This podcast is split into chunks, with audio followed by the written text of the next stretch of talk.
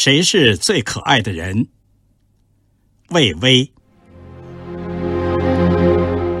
在朝鲜的每一天，我都被一些东西感动着，我的思想感情的潮水在放纵奔流着。我想把一切东西都告诉给我祖国的朋友们，但我最急于告诉你们的，是我思想感情的一段重要经历，这就是。我越来越深刻地感觉到，谁是我们最可爱的人？谁是我们最可爱的人呢？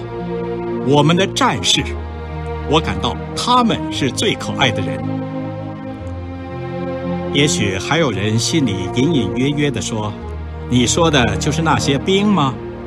他们看来是很平凡、很简单的哩。”既看不出他们有什么高深的知识，又看不出他们有什么丰富的感情。可是我要说，这是由于他跟我们的战士接触太少，还没有了解我们的战士。他们的品质是那样的纯洁和高尚，他们的意志是那样的坚韧和刚强，他们的气质是那样的淳朴和谦逊。他们的胸怀是那样的美丽和宽广。让我还是来说一段故事吧。还是在二次战役的时候，有一支志愿军的部队向敌后猛插，去切断军隅里敌人的逃路。当他们赶到舒塘站时，陶敌也恰恰赶到那里，眼看就要从汽车路上开过去。这支部队的先头连就匆匆占领了汽车路边一个很低的光光的小山岗，阻住敌人。一场壮烈的搏斗就开始了。敌人为了逃命，用了三十二架飞机、十多辆坦克，发起集团冲锋，向这个连的阵地汹涌卷来。整个山顶的土都被打翻了，汽油弹的火焰把这个阵地烧红了。但是，勇士们在这烟与火的山岗上高喊着口号，一次又一次把敌人打死在阵地前面。敌人的死尸像骨鸽子似的在山前堆满了，血也把这山岗流红了。可是敌人还是要拼死争夺，好使自己的主力不致覆灭。这场激战整整持续了八个小时，最后。勇士们的子弹打光了，蜂拥上来的敌人占领了山头，把他们压到山脚。飞机掷下的汽油弹把他们的身上烧着了火。这时候，勇士们是仍然不会后退的呀！他们把枪一摔，向敌人扑去，身上、帽子上呼呼地冒着火苗，把敌人抱住，让身上的火也把占领阵地的敌人烧死。据这个营的营长告诉我，战后，这个连的阵地上，枪支完全摔碎了，机枪零件扔得满山都是。烈士们的遗体保留着各种各样的姿势，有抱住敌人腰的，有抱住敌人头的，有掐住敌人脖子把敌人摁倒在地上的，和敌人倒在一起烧在一起。有一个战士。他手里还紧握着一个手榴弹，弹体上沾满脑浆，和他死在一起的美国鬼子脑浆迸裂，涂了一地。另一个战士嘴里还衔着敌人的半块耳朵，在掩埋烈士遗体的时候，由于他们两手扣着，把敌人抱得那样紧，分都分不开，以致把有些人的手指都掰断了。这个连虽然伤亡很大，他们却打死了三百多敌人。更重要的，他们使得我们部队的主力赶上来，拒歼了敌人。这就是朝鲜战场上一次最壮烈的战斗——松骨峰战斗，或者叫舒塘站战斗。假若需要立纪念碑的话。让我把带火扑敌和用刺刀跟敌人拼死在一起的烈士们的名字记下吧。他们的名字是王金传、邢玉堂、王文英、熊关全、王金侯、赵希杰、隋金山、李玉安、丁振岱、张桂生、崔玉亮、李树国，还有一个战士，已经不可能知道他的名字了。让我们的烈士们千载万世永垂不朽吧！这个营的营长向我叙说了以上的情形，他的声调是缓慢的，他的感情是沉重的。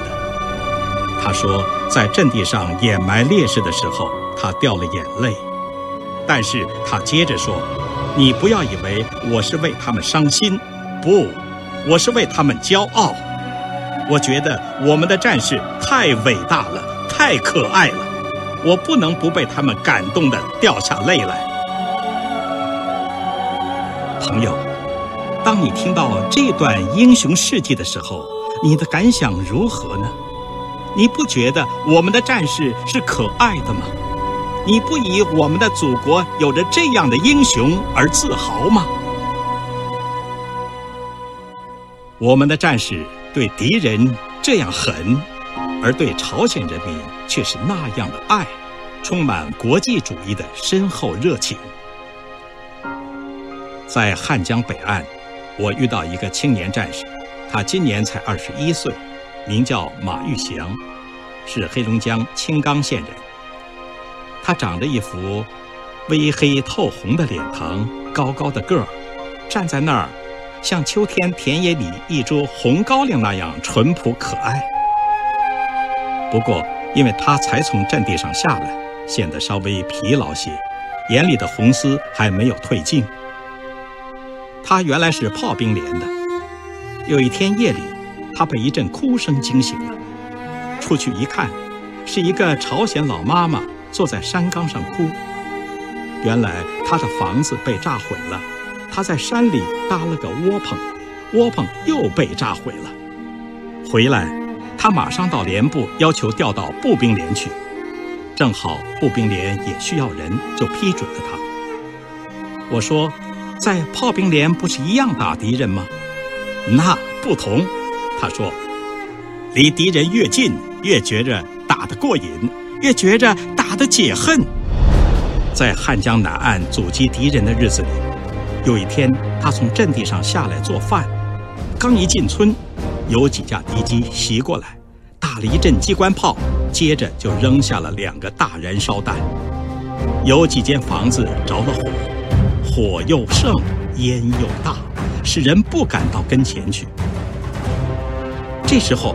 他听见烟火里有一个小孩子哇哇哭叫的声音，他马上穿过浓烟到近处一看，一个朝鲜的中年男人在院子里倒着，小孩子的哭声还在屋里。他走到屋门口，屋门口的火苗呼呼的，已经进不去人，门窗的纸已经烧着，小孩子的哭声随着那滚滚的浓烟传出来，听得真真切切。当他叙述到这里的时候，他说：“我能够不进去吗？我不能。我想要在祖国遇见这种情形，我能够进去。那么在朝鲜，我就可以不进去吗？朝鲜人民和我们祖国的人民不是一样的吗？我就踹开门扑了进去。呀，满屋子灰咚咚的烟，只能听见小孩哭，看不见人，我的眼也睁不开。”脸烫得像刀割一般，我也不知道自己的身上着了火没有，我也不管他了，只是在地上乱摸，先摸着一个大人，拉了拉没拉动，又向大人的身后摸，才摸着小孩的腿，我就一把抓着抱起来，跳出门去。我一看小孩子是挺好的一个小孩啊，他穿着小短褂，光着两条小腿儿。小腿乱蹬着，哇哇的哭。我心想，不管你哭不哭，不救活你家大人，谁养活你咧？这时候火更大了，屋子里的家具食物也烧着了。我就把它往地上一放，就又从那火门里钻了进去。一拉那个大人，他哼了一声，我就使劲儿往外拉。见他又不动了，凑近一看，见他脸上流下来的血已经把他胸前的白衣染红了，眼睛已经闭上。我知道他不行了，才赶忙跳出门外，扑灭身上的火苗，抱起这个无父无母的孩子。朋友，当你听到这段事迹的时候，你的感觉又是如何呢？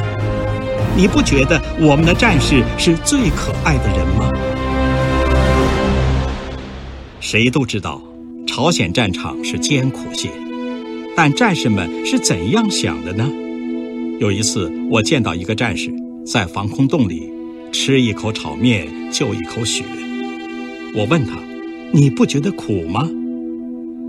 他把正送往嘴里的一勺血收回来，笑了笑说：“怎么能不觉得？”我们革命军队又不是个怪物，不过我们的光荣也就在这里。他把小勺干脆放下，兴奋地说：“就拿吃雪来说吧，我在这里吃雪，正是为了我们祖国的人民不吃雪。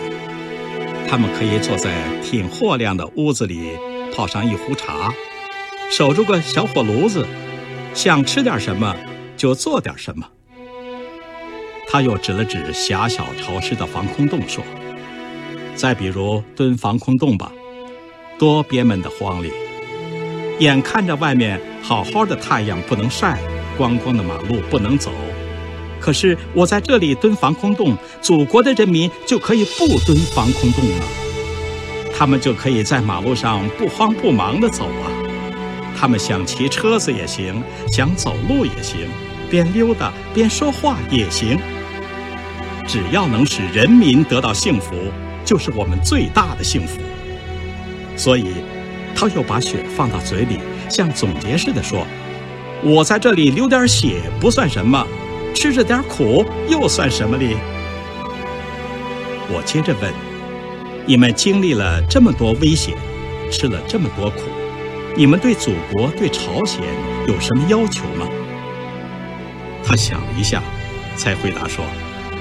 我们什么也不要，可是说心里话，我这话可不一定恰当啊。我们是想要这么大的一个东西。他笑着用手指比个铜子儿大小，怕我不明白。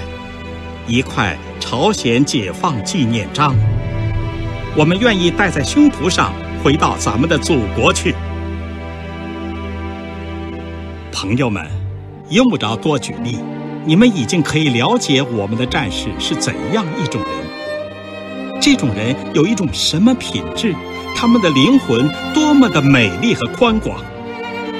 他们是历史上、世界上第一流的战士，第一流的人。他们是世界上一切伟大人民的优秀之花，是我们值得骄傲的祖国之花。我们以我们的祖国有这样的英雄而骄傲。我们以生在这个英雄的国度而自豪，亲爱的朋友们，当你坐上早晨第一列电车驶向工厂的时候，当你扛上篱笆走向田野的时候，当你喝完一杯豆浆提着书包走向学校的时候，当你坐在办公桌前开始这一天工作的时候。当你往孩子口里塞苹果的时候，当你和爱人一起散步的时候，朋友，你是否意识到你是在幸福之中呢？你也许很惊讶地说：“这是很平常的呀。”可是，从朝鲜归来的人会知道你正生活在幸福中，请你意识到这是一种幸福吧，因为。只有你意识到这一点，你才能更深刻了解我们的战士在朝鲜奋不顾身的原因。朋友，你是这么爱我们的祖国，爱我们的伟大领袖毛主席，你一定会深深的爱我们的战士。他们确实是我们最可爱的人。